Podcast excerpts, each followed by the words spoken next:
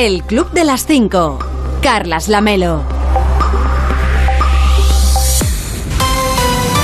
¿Qué tal? Muy buenos días. Son las 5 de la mañana, son las 4 en Canarias. Ya es 21 de abril. Quedan 254 días para acabar 2022 y solamente 101, mañana solo quedarán 100, para el próximo 1 de agosto. Por si os le interesa el dato, por si va descontando para las vacaciones. Hoy va a salir el sol a las 6 y 57 en Escastell, en Baleares, a las 7 y 27 en Cobeña, en la comarca de Alcalá, en Madrid, y a las 7 y 44 en Soutomayor, en Vigo. Y para entonces, para cuando salga el sol, ya les habremos contado que...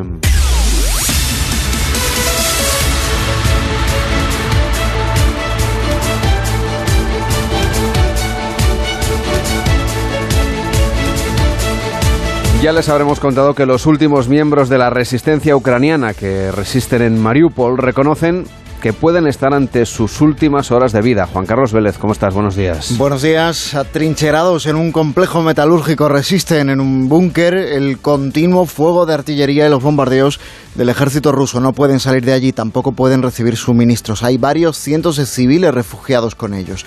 El presidente Zelensky ha ofrecido liberar a soldados rusos detenidos por las fuerzas ucranianas con la condición de que se permita a estos civiles y a estos miembros de la resistencia salir de allí a salvo. Putin redobla su amenaza a Occidente con el lanzamiento a prueba de prueba de un misil de largo alcance intercontinental.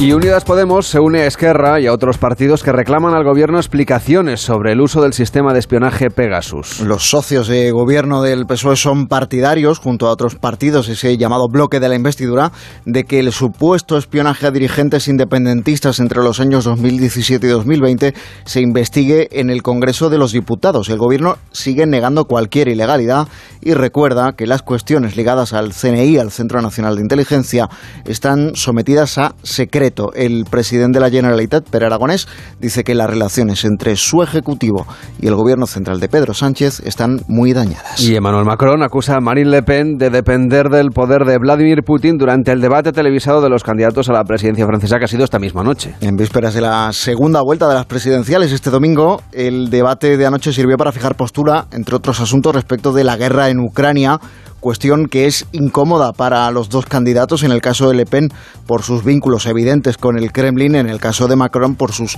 repetidos intentos a lo largo de los últimos años de acercar a Vladimir Putin a Occidente y de haber sido el gran engañado en fechas recientes por el presidente ruso. También ha servido para poner de manifiesto, una vez más, que sus visiones respecto de la Unión Europea difieren por completo. Le Pen sostiene que no existe una soberanía europea porque no existe como tal un pueblo europeo pero dice que no aboga por abandonar la Unión Europea, sino por reformarla. Gracias, Juan Carlos, que tengas un feliz día, cuídate. Igualmente, chao. De lunes a viernes a las 5 de la mañana, El Club de las 5. Onda Cero. Carlas Lamelo. Y si en los últimos días le explicábamos que la lluvia y el frío eran los protagonistas de la previsión del tiempo, bien, hoy viviremos un día de transición, con sol y subida de temperaturas en casi toda la península, pero recuerde que llega una nueva borrasca mañana desde el Atlántico, que hará que, bueno, este viernes y también el sábado vuelva a llover. De hecho, en Galicia puede que llueva ya, de hecho, esta tarde-noche. En Cataluña y Baleares será al revés. Hoy todavía lloverá, no por la borrasca nueva, sino por la antigua, que se está ya marchando del territorio español. Conforme se vayan alejando las nubes hacia el este, pues empezarán a tener sol, eso será ya mañana, y el sábado de nuevo volverá la inestabilidad eh, prácticamente a todo el país.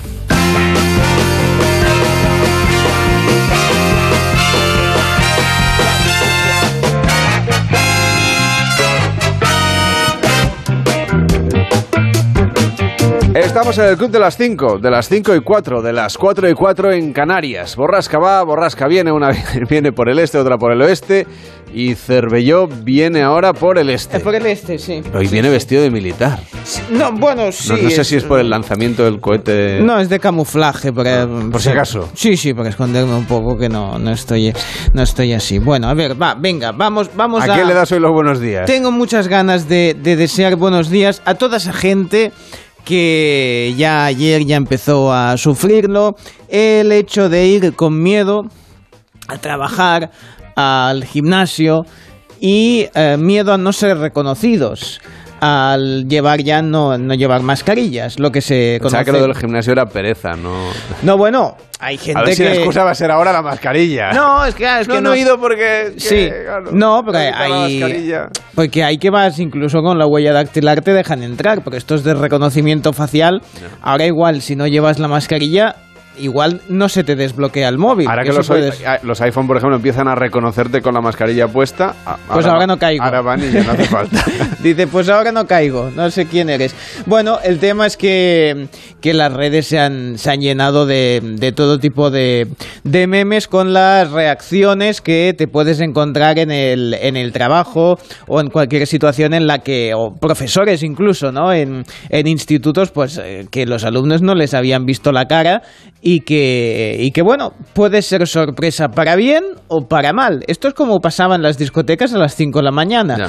De golpe se encendían las luces y dices, ¿cómo he llegado yo a la comarca del Señor de los Anillos? Bueno, pues estas cosas pa- pasaban. Yo, yo he conocido a gente estos días. Quiero decir que Bueno, solo sí, le conocía sí, los sí, ojos. Sí, sí, sí, sí. Algunos han, salido, han salido ganando y otros han salido perdiendo. Y otros eh, era mejor quedarse con los No sé qué opinión tienen de mí ahora. con los tampoco. ojos. Bueno, bueno, en fin, esto esto va- yo ya te conocía sin Sí, ya nos habíamos No, visto, sí, sí, sí, hace, tiempo. Bueno, te cuento algunos de ellos y hemos colgado alguna en el, en el Twitter de- del Club de las 5.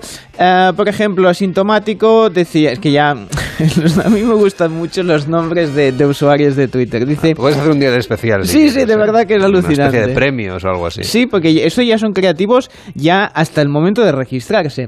Dice, que me dejes entrar, que llevo dos años trabajando aquí. A ver, a ver, póngase la mascarilla, ¿no? Sería un poco una situación bastante habitual.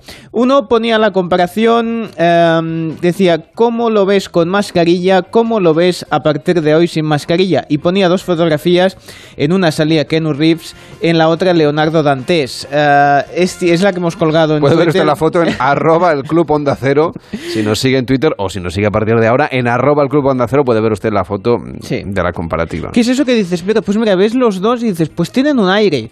El problema es que uno lleva el aire bueno y el otro, bueno, igual va un poco despeinado de tanto aire que ¿Te hace. acuerdas ¿no? del culo codo del hormiguero? Pues esto es sí, parecido. esto es parecido. Sí, en este caso, bueno, sí. En fin, el tema es que hay, hay otros que, por ejemplo, ponían mi reacción cuando he visto el careto de mis colegas después de quitarse las mascarillas y ponían la típica ca- cara de Jim Carrey ahí haciendo, gesticulando, como, no, no puede ser, ¿qué es esto, no?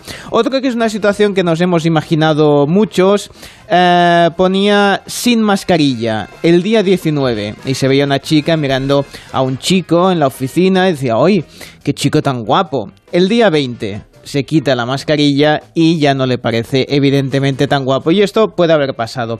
A mí me ha gustado uno, uno que dice Natalia Álvarez, decía... Este primer día sin mascarillas me siento así constantemente. Y ponía un vídeo de esos momentos eh, en el concurso Mask Singer en el que cuando ya pues eh, era era el momento en que el cantante o la cantante se tenía que quitar la mascarilla, todo el todo lo que sería el jurado se volvía como loco, quítatela. Quítatela, pero como si, como si estuviesen poseídos, hiperventilados, ahí, quítatela, pues un poco esa sensación que hay mucha gente que estaba ya deseando quitando, quitarse la mascarilla, aunque hay, hay sitios, hay empresas que igual hacen hasta el 20 de mayo, no te quites ni el Aquí hasta sayo. el 1 de Aquí está momento. aquí el 1 de mayo, sí. ¿eh? Bueno, mira, es las nuevas tradiciones. Hasta el 1 de mayo la mascarilla sigue ahí en el sayo. Bueno, pues también... aquí la tengo, ¿eh? Sí, sí, no, no, por supuesto. Yo ya, vamos, es que ya no sé vivir sin ella. Siento que me falta, que me falta algo, si no. Bueno, y también el meme más compartido, evidentemente, es ese mítico de, de esa señora que reacciona eh, cuando le, le venía ese, ese novio que estaba enamorado de ella y que ella decía, ¿pero usted quién es? Pues es un poco eso, ¿eh? Que ahora al quitarse las máscaras es que no nos conocemos.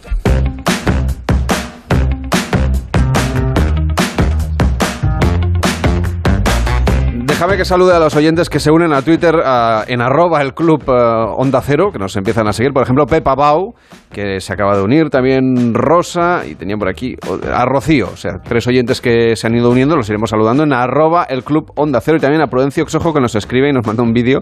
Dice que está intentando llegar a, llegar a Barcelona desde Jerez non-stop. Así que, Bueno, buen viaje, ¿eh? cuidado en la, en la carretera Sí, si, si hay sobre todo porque borrascas. además hoy hay, si el tiempo no es... Hay mucha borrasca. No sé dónde está exactamente, pero... Pues buenos días a todas las personas que nos están siguiendo ahora No acompaña mucho. en Twitter y a los que están en carretera que, que eso, que vigilen. Bueno, sí. Va, también le doy buenos días hoy a un gallo. Ayer fue una foca, hoy a un gallo. Parezco el horóscopo chino. A ver, te cuento. Las mascotas, pues claro, ahí hay gente que tiene pues de todo, ¿no? Ahí tiene que tiene ratas, ahí tiene gente que tiene serpientes. Esto va, esto va un poco a gustos, ¿no? Te encariñas y dices, pero tú lo ves con otros ojos. Tú lo ves, pero mira qué monos y parece. ¿Tienes mascota? No, yo no. No, yo tengo una hija y ya con eso ya, ya me parece mucho. Ella sí que quiere una mascota y ahí, te- ahí tengo el, el problema eterno. Mío también, ¿eh? Pues, Me la pidió el otro día. ¿qué, qué te está pidiendo? Un hámster. Bueno. Podría ser peor. Sí, el hámster sí, te iba a decir. En este caso se ha hecho viral. El hámster solo lo vería yo, porque son noctámbulos. Claro, también es verdad. Salgo para la radio, Y luego- podría decirle adiós y darle un besito de buenas Sí, noches. y luego cuando, cuando llegas a casa, pues el hámster está, cuando, está ahí. Cuando yo llego, el hámster está durmiendo la siesta. Sí, pero se pone, se pone meloso, que le des pipas, bueno, no sé, no sé qué comen. Bueno, total, eh, es mejor a lo mejor el hámster que no lo que le pasa a este señor eh, mexicano que se ha encariñado, se ha hecho muy amigo, se ha hecho un amigo especial de un gallo. Es completamente viral en, en internet y se lo ha llevado de vacaciones a la playa de Mazatlán. Lo escuchamos. Camarón, la neta me da vergüenza que vengamos de vacaciones y te traigas al gallo. Pero vergüenza, ¿por qué? Él se merece todo. Él se merece Le dije todo. que le iba a dar esta vida yo. Él se merece una vida llena de viajes, de placeres. todo lo mejor del mundo. Prefieres al gallo que a mí. Bueno, claro, ese puede ser el problema. Sí, le compraste sombrero al gallo y a mí no. Todo lo voy a comprar. El gallo iba Todo con sombrero, sí. Sí. ¿De dónde lo traigo? Mira. Él se No, no, no, merece le eso. sale la banda ahorita. Ahorita le voy a jalar la banda. Y claro, lo pone para que se vaya a bailar con la banda y se le escapa al gallo un poco, un poco más y... Qué y- nomás, qué elegancia. Qué elegancia, Qué mira. belleza, Dios mío. Es que- Esta Semana Santa yo se lo prometí. sí, claro, ¡Se le- fue el gallo! se escapó el gallo. Es que le prometió al gallo que por Semana Santa... Claro. Lo llevaría de paseo. Que lo llevaría de paseo. Es una cosa ¿Dónde maravillosa. venden sombreros para gallos? Es un sombrerito pequeño. hacerlo. Yo creo que el hámster le cabría también, porque También, era una sí. cosa muy pequeña, muy... Hámster dan vueltas en la rueda y se le caía Sí. el sombrero, ¿no? Bueno, pero lo, lleva, lo, lo llevaba atado como con una cinta, porque si no, claro, se le, se le va un poco. Eh, no sé yo si es muy ético, ¿eh? No, ya lo sé. Pobre gallo. Que en todo caso, eh, ¿te acuerdas ayer que eh, era una asociación de protección de los animales, no sé qué, no sé cuántos? Pues igual en México también tienen sucursal. De momento este, este gallo lo podéis ver en la cuenta de TikTok. Qué belleza, Dios mío, oficial, eh, que a veces los nombres son un poco largos. Pues más de casi 5 millones ya de visualizaciones de este gallo que la verdad eh, yo le veo casi una estrella en el paseo de Hollywood. Tenemos más mensajes de los oyentes que nos escriben en arroba el club Onda Cero. Por ejemplo, el doctor Elvis González nos manda saludos desde Cuenca, pero desde Cuenca en Ecuador. Así Toma. que un, sa- un saludo. Qué maravilla. Un saludo hasta Cuenca. Se une también a arroba el club Onda Cero en Twitter, Cintia y eh, tenía alguien más por aquí, a María Isabel. Así que muchas gracias a, Fantástico. a todos por seguirnos en arroba el club Onda Cero. El Club de las 5. Y en deportes, ayer jornada de Liga Intersemanal, en unos días que ya son clave para determinar la clasificación final. Edu Pidal, ¿cómo estás? Buenos días. ¿Qué tal, Carlas? Buenos días. Y el Real Madrid ha dejado la liga prácticamente sentenciada. Después de esa victoria de ayer en Pamplona, 1-3, con el anecdótico dato de dos penaltis fallados por Benzema, los goles de Alaba, Asensio y Lucas Vázquez. El Madrid se queda líder con 78 puntos, que son 17 más que el Atlético de Madrid, que ya no tiene ninguna opción de llevarse el campeonato, 18 más que el Barça, que tiene dos partidos menos, juega hoy y 18 más que el Sevilla, que tiene también un partido menos, porque hoy se juegan el Español Rayo Vallecano, Levante Sevilla, Cádiz Athletic Club y Real Sociedad Barça. Así que esta victoria acerca mucho más a los blancos al título y Ancelotti era consciente de ello. Se jugaron ayer también el Celta 0, Getafe 2 y el Atlético de Madrid 0, Granada 0. Y Rubiales dio explicaciones aquí en Onda Cero de los audios que ha estado publicando el Confidencial en los últimos días de sus conversaciones con Gerard Piqué, aunque no aclaró el sueldo variable que recibe porque el Real Madrid y el Barça participen en una Supercopa de España. Es decir, que parte de su sueldo variable depende de resultados deportivos. De lunes a viernes a las 5 de la mañana, El Club de las 5. Onda Cero, Carlas Lamelo. Y cada día en el Club de las 5 le proponemos un estreno cultural, muchas veces son series de televisión. Bien, hoy se estrena en Sundance TV una serie israelí que mezcla el misterio con la ciencia ficción, una producción que se titula La tumba. Tres cadáveres. Tenemos dos varones y una mujer. Tres asesinatos imposibles de investigar. ¿Tiene lógica? Solo puedo decir que es imposible. Porque las víctimas siguen vivas. Uno de los esqueletos tiene el mismo perfil de ADN que usted. Seleccionada en el Festival de Series de Cannes. Tengo visiones y eso me asusta. ¿No recuerda haberse grabado a sí mismo? Y sobre todo es importante si nos recuerda a haber muerto en este caso, porque claro, es lo que sucede. Un dato importante. Sí, sí, sí, sí. Bueno, esto es de, eh, son ocho capítulos. Ya os digo que esta serie es para mí. O sea, vamos, lo Porque tiene. es cortita. No, porque es ciencia ficción, Ah. misterio, mm, tumbas, bueno, lo tiene, lo tiene todo. Eh, después de un terremoto, pues eso, descubren unos esqueletos, hasta ahí todo bien. No estaba Jessica Fletcher por ahí, pero bueno, que los, esqueletos aparecen, les hacen pruebas de ADN y ven que coinciden con tres personas que aún están vivas. Así que pues ahí empieza la, la investigación policial para ver, bueno, pues eh, para dar con estas tres personas que siguen vivas, a ver si saben algo, a ver si pueden dar detalles de estas personas que están muertas, porque es que a lo mejor son ellos o no son ellos o son otra versión de ellos mismos. Así que si juntamos todos estos elementos como la investigación y universos paralelos, posibles viajes en el tiempo. Vamos, yo esto este este fin de semana me la veo me la veo del tirón porque tiene todos los ingredientes para, bueno, los que se mareen un poco con todas estas cosas de mundos paralelos y cosas así, igual eh, se ha escrito un crimen, ¿no? Igual ya con eso ya tiran. Pero si os gustan así más paranormales, esta es una buena propuesta.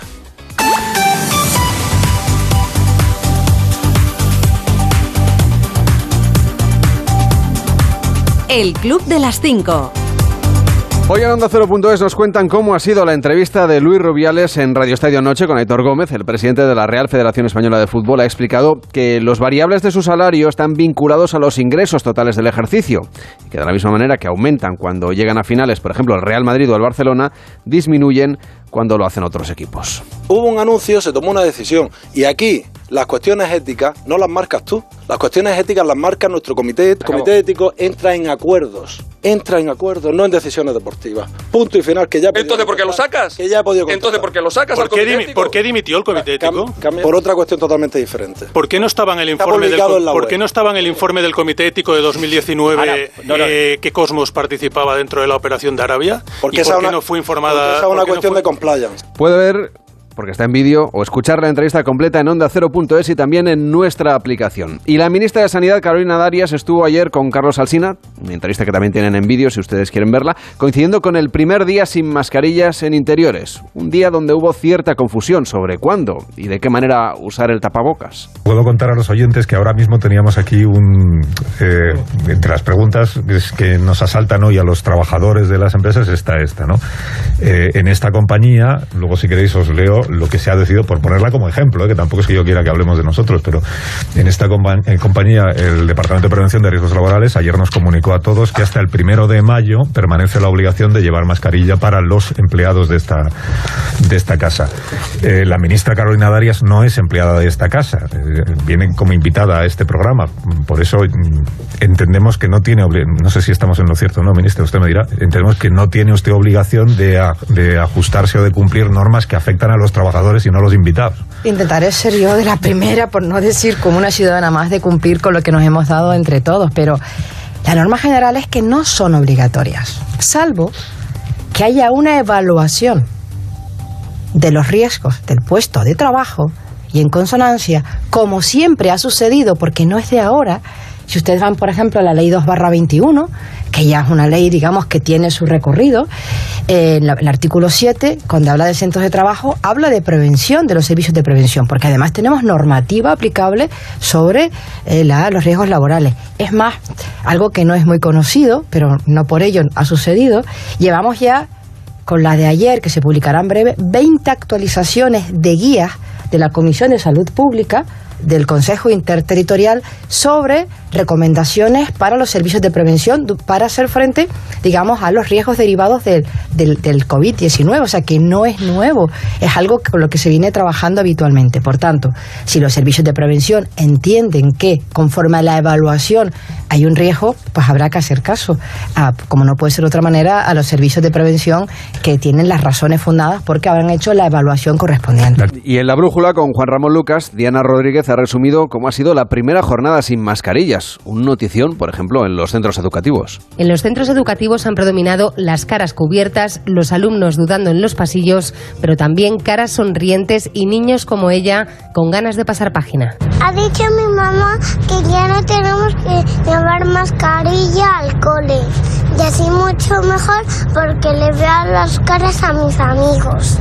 Aunque la profe siga llevando mascarilla, pero ya los hemos acostumbrado. Las mascarillas nos han protegido del virus durante dos años, pero también han limitado la comunicación entre profesores y alumnos y, por lo tanto, el aprendizaje, como apunta María del Mar, orientadora en un centro de secundaria. Y es que llegar hasta aquí, reconoce, no ha sido fácil. Hay estudios que verifican que su uso prolongado afecta eh, a la atención, a la respiración, fomenta el asma, la bronquitis, dolores de cabeza.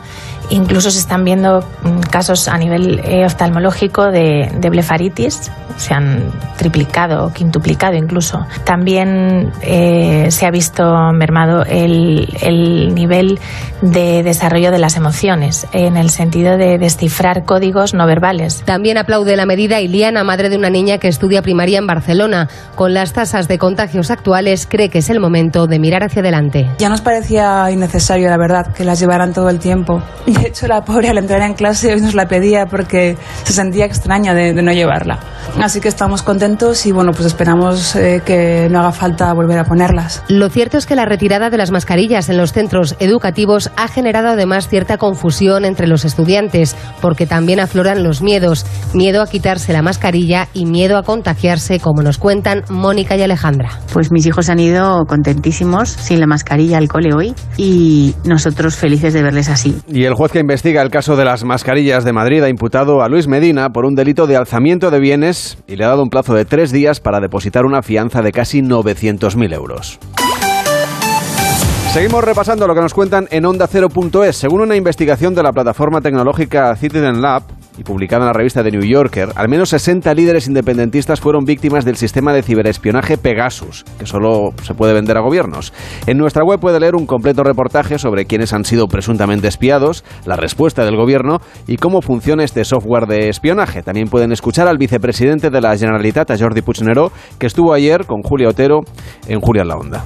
Bueno, los hechos son muy graves, uh, porque aquí ha aparecido una lista de más de 60 personas, donde hay políticos, donde hay periodistas, donde hay abogados, uh, y por lo tanto, solo quiero recordar que en su momento, uh, en el año 95, cuando el CSIT ¿no? se demostró que había habido eh, espionaje también a políticos y a diferentes personalidades en el ámbito eh, español, pues tuvo que dimitir eh, el vice vicepresidente del gobierno de entonces, Narcís Serra, y también el ministro, el ministro de Defensa. El tema del, del espionaje político pone a prueba una democracia. Eh, bueno, ya solo, no solo a, la, a los políticos, ¿eh? a los periodistas o a los abogados, eh, porque ya me dirá usted, que es periodista, eh, cómo se puede hacer periodismo y periodismo independiente si existe pues el riesgo de ser espiado, ¿no? Entonces, yo creo que en ese sentido la democracia española se está volviendo a poner a prueba y si quiere salir de esta calificación de eh, democracia defectuosa a la cual ha entrado, pues se deberían tomar, uh, tomar medidas. Creo que para el bien de la democracia española. ¿eh? Ha hablado usted de una dimisión en su momento, año 95, Narcís Serra, cuando era ministro de Defensa. Uh -huh. ¿Me está diciendo, señor Puigneró, que no se van ustedes a conformar con menos que una dimisión en este momento? Lo primero que queremos es que se esclarezcan los hechos y, por lo tanto, se investiguen. Yo creo que es lo mínimo que hay que pedir, ¿no? Una investigación uh, formal por parte del gobierno, que debería ser el primer interesado en esclarecer estos hechos.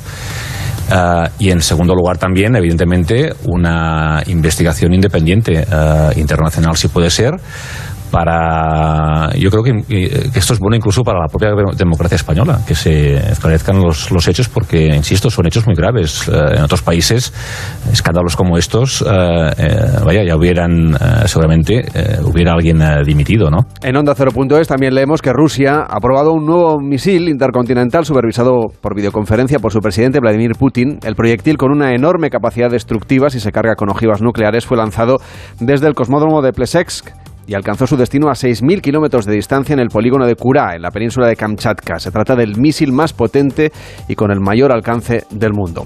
Además, leemos que la organización del torneo de tenis de Wimbledon ha decidido vetar a los tenistas rusos y bielorrusos tras la invasión de Rusia en Ucrania. En nuestra web también le cuentan que el mejor whisky del mundo se puede comprar en España por menos de 30 euros. Se llama Tomatín Legacy y ha sido reconocido en el prestigioso concurso internacional de vinos y licores, una prestigiosa organización que durante 50 años ha estado designando a los mejores whiskies del planeta. En esta edición, el ganador ha obtenido 99 de los 100, de los 100 puntos disponibles. El certamen ha participado, ha tenido como participantes a 4.000 bebidas de 90 países diferentes. Y en Almería, la policía investiga la fuga de dos niños de una guardería. Iban montados en motos de juguete. La puerta del centro había quedado abierta y los pequeños salieron del recinto. Una señora los encontró 300 metros, a 300 metros de distancia del centro educativo y alertó entonces a la policía. También en nuestra web, en La Brújula, con Juan Ramón Lucas, escuchamos a la psicóloga María Jesús Álava Reyes, nos ha hablado de la motivación, que puede ser el motor de nuestras vidas. Maslow nos dice que las necesidades más básicas no motivan, motivan solo puntualmente mientras no se tienen cubiertas, pero por el contrario, las necesidades superiores motivan de forma permanente. Es decir, por ejemplo, esa necesidad que decíamos de autorrealización. Muchas personas se pasan la vida intentando alcanzar ese nivel, ¿no? Lo que sí que puede cambiar es la forma de autorrealizarnos. Unas veces nuestra meta será conseguir un determinado nivel de formación. Por ejemplo, las personas que se dedican a la investigación son un claro ejemplo. Pasan gran parte de sus esfuerzos en realizar descubrimientos o avances que luego puedan tener una serie de aplicaciones, ¿no? Un porcentaje muy importante de nuestros jóvenes, cuando les preguntamos por qué han elegido determinadas carreras, nos dicen que son profesiones que les permiten ayudar a los demás. Y por eso se preparan para ser médicos, enfermeras, psicólogos, asistentes sociales, abogados, bomberos. Bueno, si lo pensamos detenidamente, Juanra, eh, en realidad todas las profesiones pueden servirnos para ayudar, ¿no? Puede escucharlo como siempre, cuando usted quiera, la carta en onda cero.es y claro, en nuestra aplicación. Ah, hola. Señor Vidente, usted ha entrado hoy antes de las interferencias y todo. Sí, porque Usted la estaba... velocidad de la luz. No, porque estoy atento y digo, a ver si no me va a dar tiempo. Y hoy tengo una meditación muy larga. ¿Qué y me a ver, dice? sí, es muy larga. Yo digo, se han pasado y no me dará, no me dará tiempo.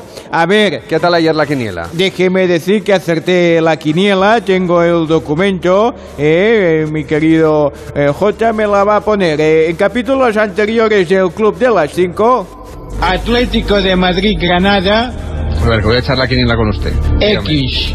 Ya está. No, Acerté. pero, a ver, usted dijo más resultados que luego no, No, no, se a han ver, cumplido. a ver, mire usted. Yo acerté eh, una y venga. Bien, creo que hay interferencias, Una no se escucha. No, de los audios. No se escucha bien, no lo escucho bien. Ya, ya, ya, Ya lo dije en mi libro, yo acierto el primero, de lo otro ni me entero. Libro que déjeme matizar, que, que no es la historia de la quiniela, aunque le dedique las primeras 700 páginas. ¿eh? Ah, por cierto, estaré firmando libros por San Jordi, ¿eh? porque es tradición en mi plano astral, es el día del libro, así que voy a estar firmando todos mis ejemplares de cada libro, que es uno. Bien, vamos con el horóscopo del día y la meditación. Los nacidos un día como hoy, por si están a punto de parir, que sepan que sus hijos o hijas van a salir sibaritas. Van a ser... Que se preparen entonces, que, Sí. que les hagan biberones gourmet. Claro, sí. Abnegados ¿Vale? y enérgicos. Los puntos de... Esto lo bueno, Eso sí- imagínate... eso sí que es un disgusto. Sí, imagínate lo malo. Un bebé abnegado. Sí. Dis- eh, Y- ¿Cómo, le- cómo- cómo Shiba- has dicho? Shibarita y que no le va a dejar Y- y dormir. enérgicos, eh, Enérgico. imagino, vamos. La alegría de la Qué huerta. alegría. Yo me esperaría mañana, ¿eh? Si lleva nueve meses, se espera un día más y ya está. Puntos débiles son derrochadores, dados a los excesos y sobreprotectores.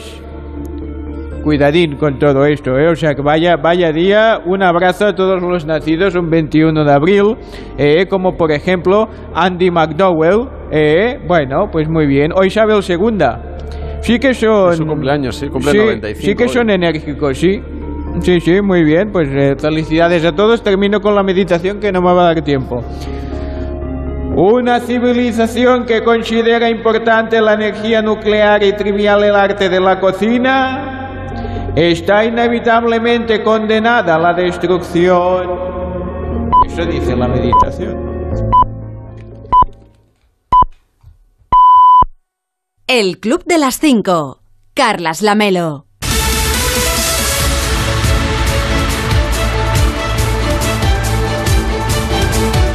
En 30 minutos empieza más de uno con Carlos Alsina, hoy analizando el debate de anoche entre Macron y Le Pen. Rubén Bartolomé, ¿cómo estás? Buenos días. Buenos días, Lamelo, sí. mm, Hubo debate y mm, fue menos tenso, fíjate que el de eh, hace cinco años, en el que se presentaban también los mismos candidatos, Macron y Le Pen, y en el que los errores garrafales cometidos por la candidata de ultraderecha pues hizo, hizo dispararse el voto favorable al presidente actual de Francia, el de ayer o en el de ayer hubo tensión, hubo mucha crítica, hubo, mucha acusación de, dar argumentos falsos, pero no hubo errores garrafales. Es decir, mm, ahora la duda está de si esto eh, va a afectar mucho o no al sentido del voto de los franceses, porque es verdad que Le Pen se mostró con una imagen más moderada, que Macron se mostró menos arrogante de lo que le acusan eh, de ser sus, sus adversarios. Y sí que hubo dos momentos de, máxima tensión cuando eh, Le Pen explicó su propuesta para prohibir el velo islámico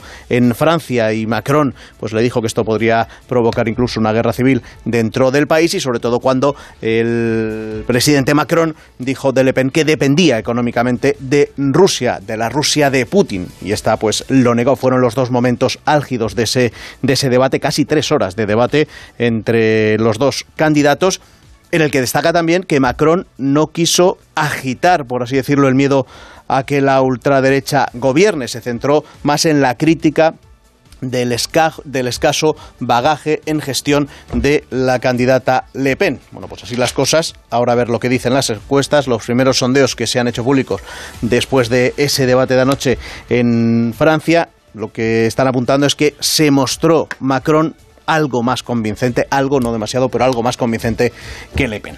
Y en España, protagonismo para lo de Rubiales y también para lo de Pegasus. Sí, aquí el cine va por, por barrios. La secuela de Los Espías tiene como resultado a Per Aragones advirtiéndole a Pedro Sánchez de que puede romper con él. Ahora sí que sí, si no le aclara la relación entre el CNI y Pegasus, el- es decir, que todo esto continuará, la amenaza y el gobierno y todo, bueno, pues pocos cambios más allá de la amenaza. Y la película sobre mafias con Rubiales, que se ha reencontrado con la palabra después de días silentes, repitiendo ayer muchas veces eso de que es una víctima, de que la víctima es él y que nadie le hace caso y demás. Y, y hablando menos de la precuela, es decir, de cómo hemos llegado hasta aquí. Anoche estuvo en Radio Estadio. También vamos a analizar lo que contó aquí en Onda Cero. Y oye, ¿qué más me cuentas de la primera parte de más de uno? Pues mira, una de las primeras cosas que vamos a hacer al comenzar el programa es hablar de las diferencias y de las similitudes entre el plátano y la banana. Lo hace Elena Bueno en su día D, porque hoy es el día de uno de los dos. Bueno, a partir de las seis y media tenemos a, Zu- a Zumer citando en su beta cultureta al profesor Rodríguez Brown, porque habla de impuestos y también de lengua. Gabás nos lleva a Nicaragua en su noticia que no interesa. A las 7 el Santoral de Alsina, protagonismo y también para The Queen. A partir de las siete y media tenemos la España que madruga ya a las ocho y media la tertulia con Bolaño, con Nacho Cardero y con Marisa Cruz. Y en la segunda parte de más de uno, a ver, ¿qué miembro de la RAE va a ser hoy protagonista? Pues en esta semana de la Academia en más de uno, hoy hablamos con un físico. Un físico, sí, un físico. Un físico porque la ciencia también se escribe, también se explica y también hay que comprenderla a través de la palabra. Y hay quien destaca, es el académico José Manuel Sánchez Ron, con quien vamos a hablar a partir de las 11 de la mañana. Y como hablar de ciencia y de más de uno es hablar de Aparici, pues también va a estar él con nosotros, incluso también Santi García Cremades, proponiéndonos un reto matemático. Luego ya después del mediodía nos da la solución, antes de que Josemi y Taboada le, den, le echen el cierre al programa.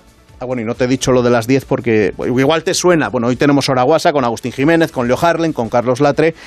Y va a estar de invitada de lujo Inmaculada Landeras, que es la misma Inmaculada Landeras de la que ya te habló ayer Vélez y que lleva hablando de la situación del tráfico desde hace casi cuatro décadas, pero claro, como ayer eh, empezó a hablar Rubiales y no paró, no paró, parecía que quería hablar esas cuatro décadas él solo, pues, pues la hemos convocado para hoy para que nos hable del tráfico y, y de muchas más cosas con humor.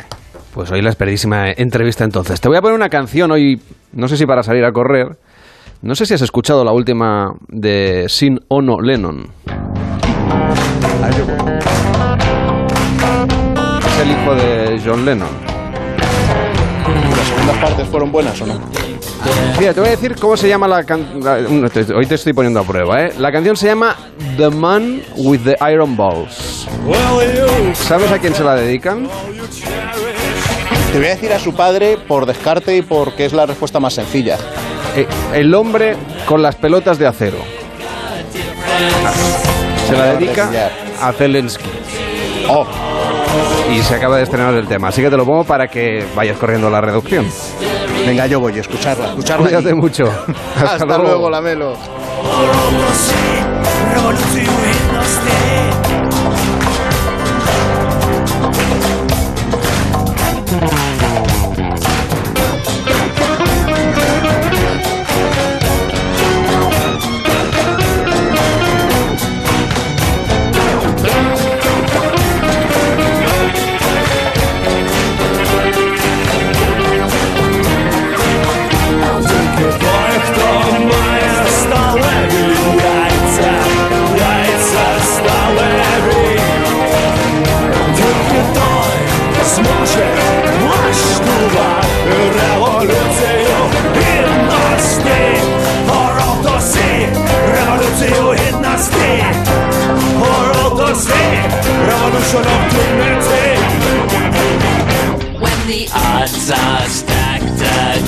Suena, The Man with the Iron Balls, el nuevo single de Sin Ono Lennon y otros artistas como Gobble Bordelos, Lucian Hutz y Servei Riabsten.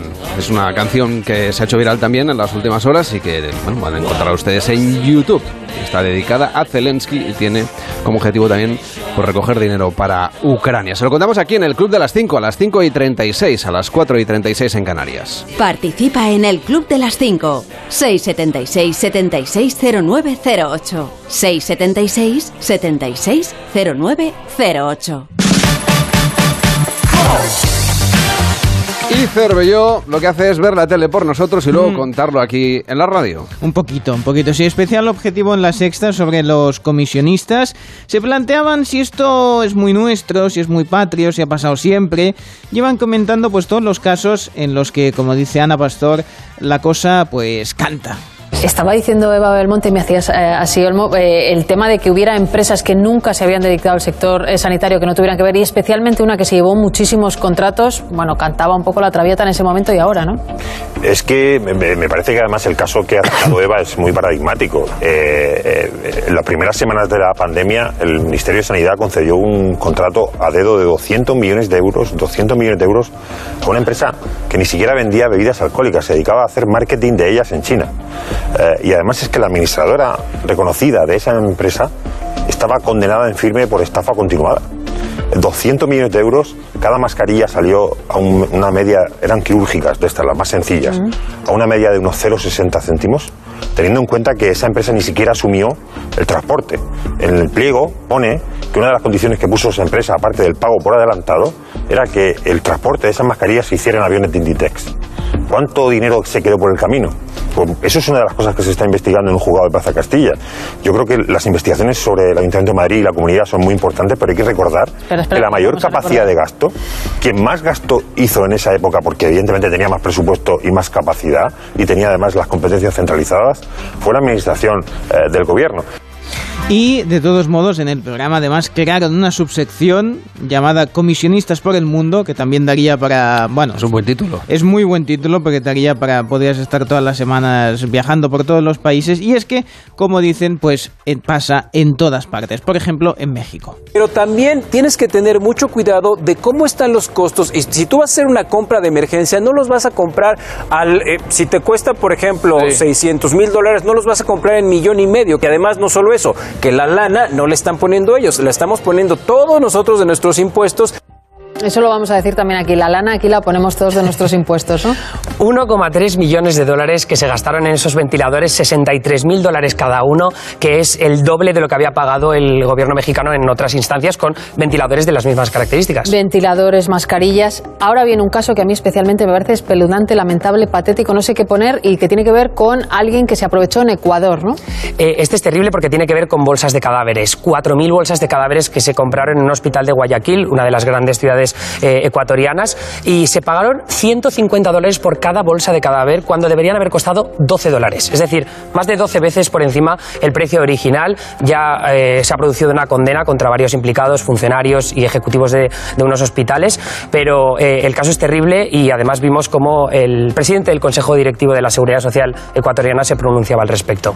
castigar, caiga quien caiga, quienes hayan estado metidos en actos de corrupción con algo tan delicado que es la salud. Caiga quien caiga con algo relacionado con la salud. Hemos hecho un recorrido por toda Latinoamérica. Estados Unidos, el país en el que tú vives habitualmente, también ha tenido lío. En la pandemia, al principio estaba Trump. No sé si tiene que ver con él. Sí, además, eh, eh, cabe recordar que al principio de la pandemia en Estados Unidos tenían bastantes problemas con los test, ¿no? Y entonces la agencia de emergencias, que es FIMA, eh, que es muy famosa porque tuvo que lidiar con toda la pandemia al principio, pues anuncia una compra de 10 millones de dólares de tubos de test eh, para COVID, tubos de plástico. Bueno, pues resultó que ese contrato de 10 millones de dólares eran tubos de plástico que en realidad se utilizaban para botellas de plástico de refresco.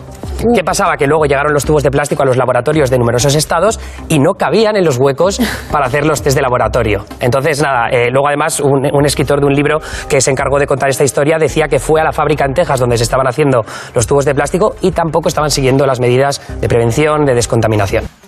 Una maravilla, así que el dinero se va, se va a que... Claro, como no es suyo. Exactamente, sé, con el de los demás. Bueno, en el hormiguero, doble visita a Amaya Salamanca y Begoña Vargas, dos actrices, para presentar la serie que se estrena pron- pronto en Netflix. Bienvenidos al Edén, una serie en la que, bueno, va- van a pasar todo tipo de misterios, pero uno de los temas que hablaron fue lo bien que le quedan las pelucas a Maya. Y eso llevó a tomar más datos para la clasificación mundial o española al menos de almendras, es decir, de cabezones. Siempre me gusta mucho llevar pelucas, pero que es verdad que me quedan bien porque tengo la cabeza pequeña. Y entonces es verdad que cuando una persona tiene una cabeza muy grande, se pone una peluca, queda como mucho más Es gigantesco. tremendo. Pero es verdad que tienes la cabeza más pequeña que tu hijo de 5 años. Eh, no, es la misma medida. Pero tú- pero- Te valen, te valen tus sombreros.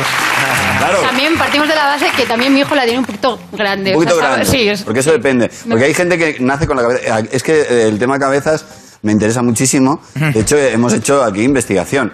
¿Y eh, os importa que nos midamos las cabezas? Mm, no, no. Lo digo porque eh, eh, ahora mismo el ganador de España, ¿vale? medalla de oro, que no os lo creéis, medíos la cabeza en casa y entonces sabréis cómo tiene la cabeza de grande David de Estopa. 63 centímetros de almendra. Y la segunda persona que sepamos de España que tiene la cabeza más gorda después de David es Ernesto Sevilla, que tiene 61. Yo, eh, ¿me permites Claro. eh, que, te, que te mida la cabeza? Vamos a ver. Estamos hablando de 57. Ya, pero ¿sabes qué pasa? No, mira, es que la- Ah, las trenzas. Las trenzas, A yo te digo, son 54 reales. Voy a ser sincera. Begoña, Ay, no. Siempre tiene una cabeza Eh, pequeña. ah, ¿no? aguanta ahí tú. Tú lleves 55. 55. Y claro, ahora eh, mídemela tú a mí. Porque ya, ahora veréis en cuánto estoy. 58. Cervello, ¿tú qué tal vas de cabeza? Yo soy muy cabezón, Bueno, así dos, que ya somos dos. si alguna vez me invitan al hormiguero, David de Estopa, te voy a destrozar, porque tengo un almendrón que, madre mía. Pues nada, Cervello. a- Ajustate bien los auriculares, Estoy ¿eh? Luego los, los dejas grandes. Sí, si me salen más Los- grandes, los, pues, los por los cedes y a los demás sí. se les caen. Es por los auriculares, ah. Venga.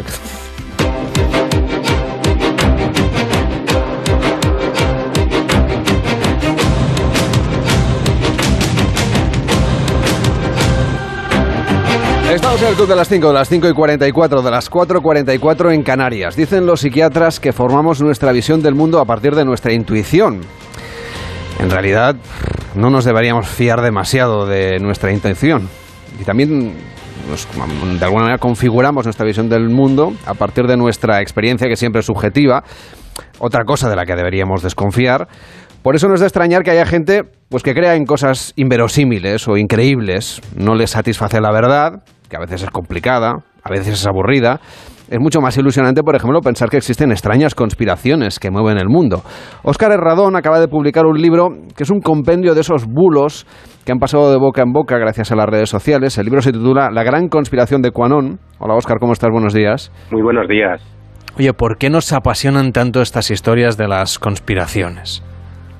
Bueno, quizá porque de una, una forma de evadirse, ¿no? De esta cruda realidad que, nos está azotando todos los días y un poco, pues, pues agarrarte a algo que, que, te haga evadirte, ¿no? Como te digo, de, de toda de toda esta esta tragedia Eh, es un poco todo lo, que- lo que lo que yo creo que que hay detrás de todas las conspiraciones a lo largo de los siglos. Lo que pasa que aparte de, de intentar eh, evadirte con ellas, pues eh, tienen un trasfondo bastante peligroso también.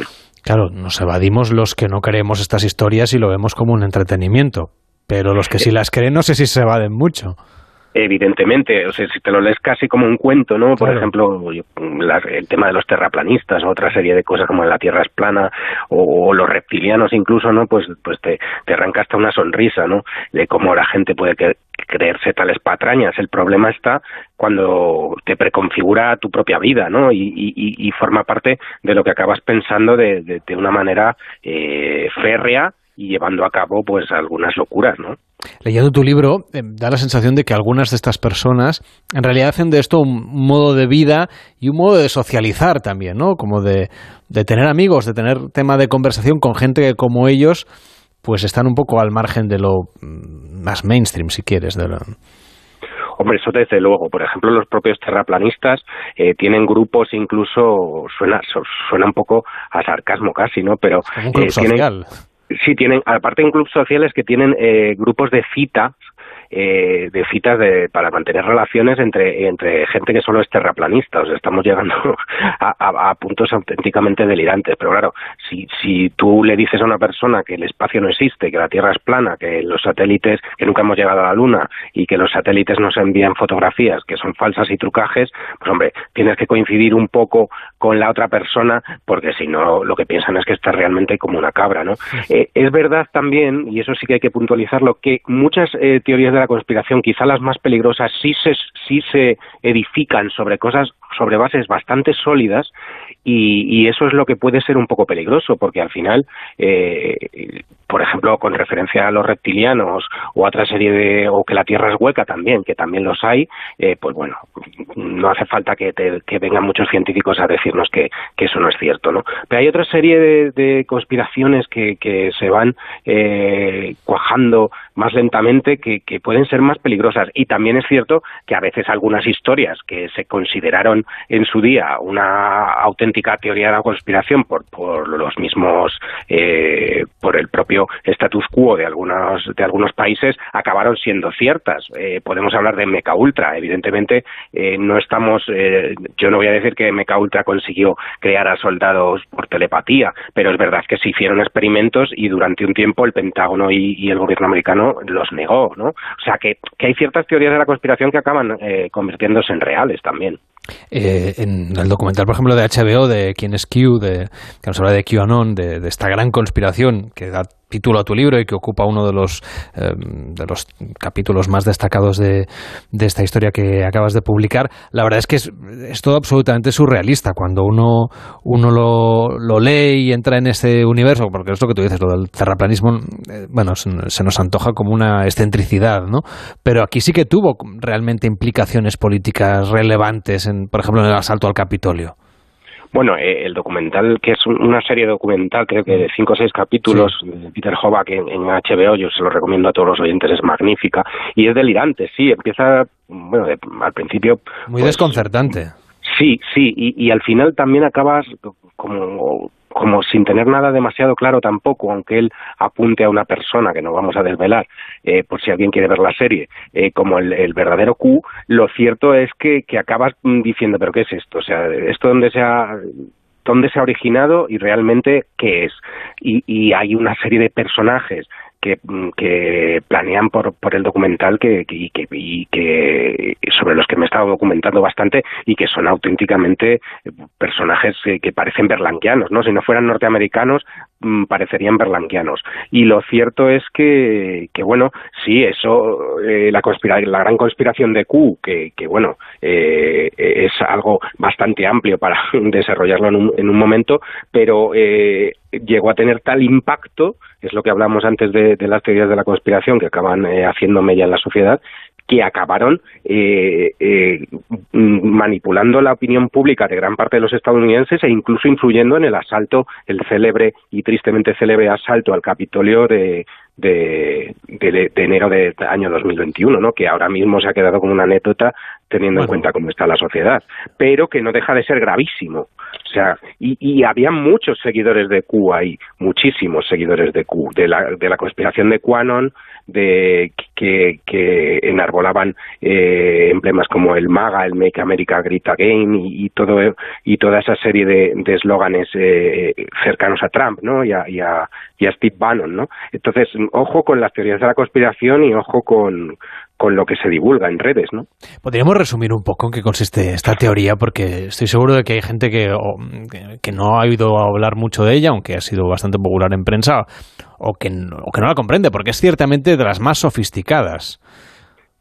Sí, bueno, eh, lo que viene a ser es que un, un enigmático cibernauta eh, de nombre Q, Q más Anonymous, eh, de ahí viene lo de QAnon, que eh, es complicado porque incluso hasta mi, mi madre cuando vivía el libro dice, ¿esto qué es? ¿Cómo se lee esto? no Eh, eh, Es complicado, pero eh, viene vi- vino a ser una especie de, de conspiración que creó o al menos divulgó un tipo, eh, un cibernauta desconocido por las redes, eh, sobre todo en los foros más, más oscuros de Internet, primero 4chan, luego 8chan y otra serie de, de, de, foros de, Internet donde se habla de cosas eh, bastante oscuras, y empezó a divulgar una serie de, de mensajes, gotas que él llamaba, en las que eh, revelaba supuestamente una, una conspiración que había en, el, en Washington, eso después de que el propio Trump ya hubiera alcanzado la Casa Blanca de manera que nos dejó a todos atónitos también, pero lo consiguió, eh, y eh, venía a decir que los demócratas, pues lo que querían era, eh, tenían una especie de red satánica pedófila eh, eh, en la que estaban sacrificando incluso niños, fíjate qué delirante es, y muchos americanos se lo han creído hasta el punto de, de realizar secuestros pensan, y, e incursiones en algunos bares pensando que, que allí había gente secuestrada y que el salvador de todo aquello iba a ser Donald Trump y que este personaje Q, que supuestamente, te lo digo así, grosso modo, tenía acceso a eh, información delicada de seguridad nacional, eh, pertenecía al círculo íntimo de Donald Trump y que estaba convencido de que iba a acabar con esa conspiración eh, y sacar a, relucir las, las ciénagas de Washington, ¿no? que estaban controladas por los demócratas.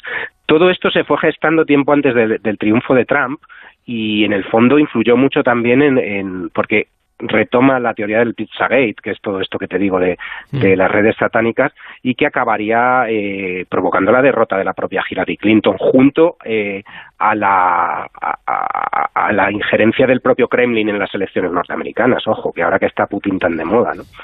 O sea que tenemos ahí una historia que eh, es tan, tan inversemblante que yo creo que ni como novela un editor la hubiese publicado y sin embargo parece que la gente, una parte de, la gente en Estados Unidos y en otras partes del mundo la sigue con, con cierta devoción, hemos de decirlo, porque tiene todo un, un aspecto también medio, medio espiritual, religioso o, si tú quieres está de secta. Sí, hombre, por supuesto. Toda, toda teoría de conspiración que acaba promulgándose de esta forma, pues eh, aunque sea ideológica, acaba teniendo rasgos eh, pues muy muy muy vinculados a, a, la- a las creencias no y a, y a la religión y, en este sentido pues se, consideran una serie de adeptos no de, de- todo este credo porque consideran una suerte de mesías en este caso el propio Trump que es el que el que el personaje Q, Q eh, tildaba de elegido que menudo elegido no Eh, eh, Trump sigue dando guerra, sigue dando titulares y los y la gente de QAnon tiempo después, yo cuando finalicé el libro eh, y, y al final eh, se estaba ya en imprenta y todo, pensé que, que, quizá con la victoria de Biden y, y, los y casi el más, en más de un, un año después de, de estar los demócratas en la Casa Blanca y todo, eh, que los seguidores de QAnon no iban a a estar en, en activo todavía, pero no es cierto. Hace no muchos meses se reunieron eh, en Texas, donde asesinaron a JFK,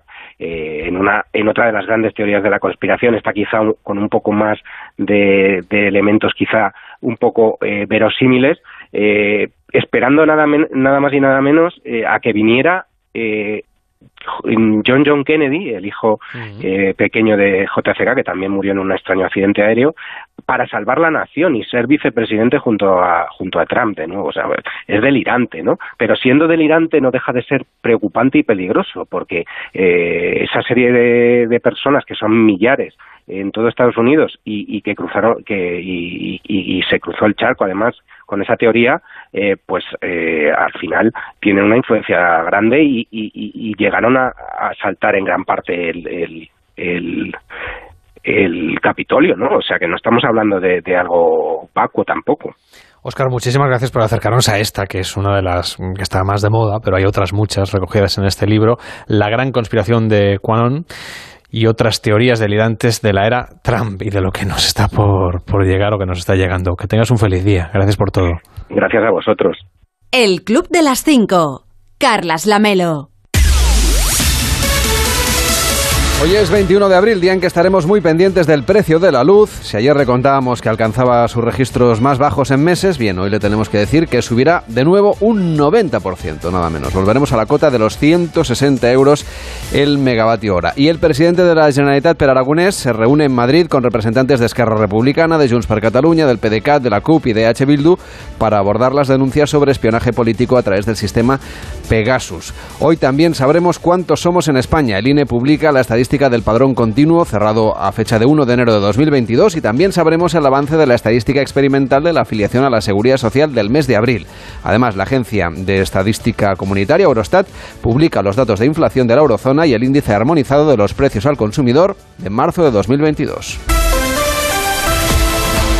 Y en deportes, Luis Rubiales dio ayer explicaciones en Radio Estadio Noche, pero antes los resultados de los partidos de la Liga. Edu Pidal, buenos días. Hola Carlos, buenos días. Una nueva jornada de Liga y el Real Madrid deja casi sentenciada la Liga con esa victoria en Pamplona por 1-3. El Atlético de Madrid empató a 0 con el Granada y el Celta perdió en casa 0-2 con el Getafe. El Real Madrid tiene 17 puntos de ventaja ahora mismo con el Atlético de Madrid que ya no puede ganar la liga. Hoy juega el Barça, hay cuatro partidos, Español Rayo, Levante Sevilla, Cádiz Athletic Club y Real Sociedad Barça que viviremos en Radio Estadio.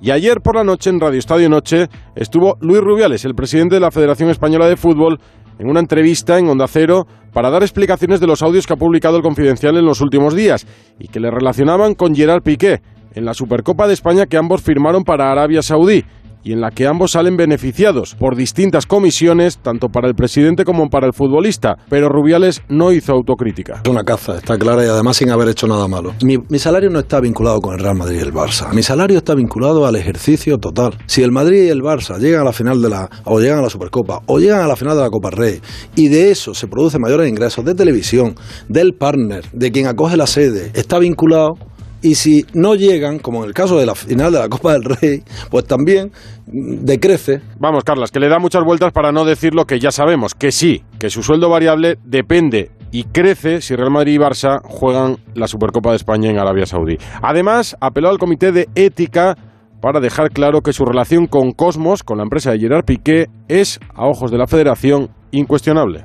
Hubo un anuncio, se tomó una decisión y aquí las cuestiones éticas no las marcas tú. Las cuestiones éticas las marca nuestro comité. El comité ético entra en acuerdos. Entra en acuerdos, no en decisiones deportivas. Y explicaba esto cuando le recordamos al presidente Rubiales que en el 2018, cuando despidió a Lopetegui, dijo que Lopetegui, firmando con el Real Madrid, no había hecho nada ilegal, pero que en la federación también importaban las formas, algo que no ha tenido en cuenta a la hora de hacer negocios con un jugador en activo de un club implicado como el Barça y como Gerard Piqué.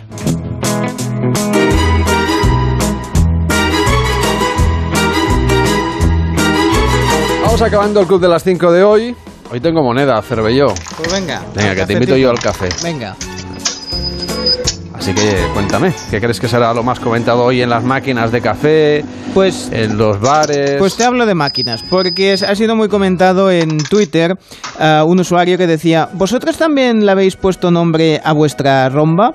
La mía se llama Dora la aspiradora. O sea, como que la Qué gente que... creativo. Sí, la gente le pone le pone, era Shine McShine, que es un clásico de Twitter, pero ha empezado a tener todo tipo de respuestas. Ah, Dante Belli decía, yo se lo puse a mi lavadora y comparte una iconografía de Dora. Dora está desconectada, es una lavadora. Dora, la lavadora. Después tenía ahí quien tiene una conga. Dice, yo a mi conga eh, se llama King Conga. Dice, le iba a poner mariconga, pero me contuve. Y dice otro, dice, la mía se llamaba Vinicius porque correteaba por todo el piso sin hacer nada. Ahora que marca goles ya le he cambiado el nombre porque no tenía mucho sentido. Bueno, luego está Lenin, el terror rojo, porque tiene una de color rojo. O aquí la Roberta, que es Roventa. Hay nombres para todo. Gracias, Cervello, cuídate. Empieza más de uno en Onda Cero con Carlos Alsina.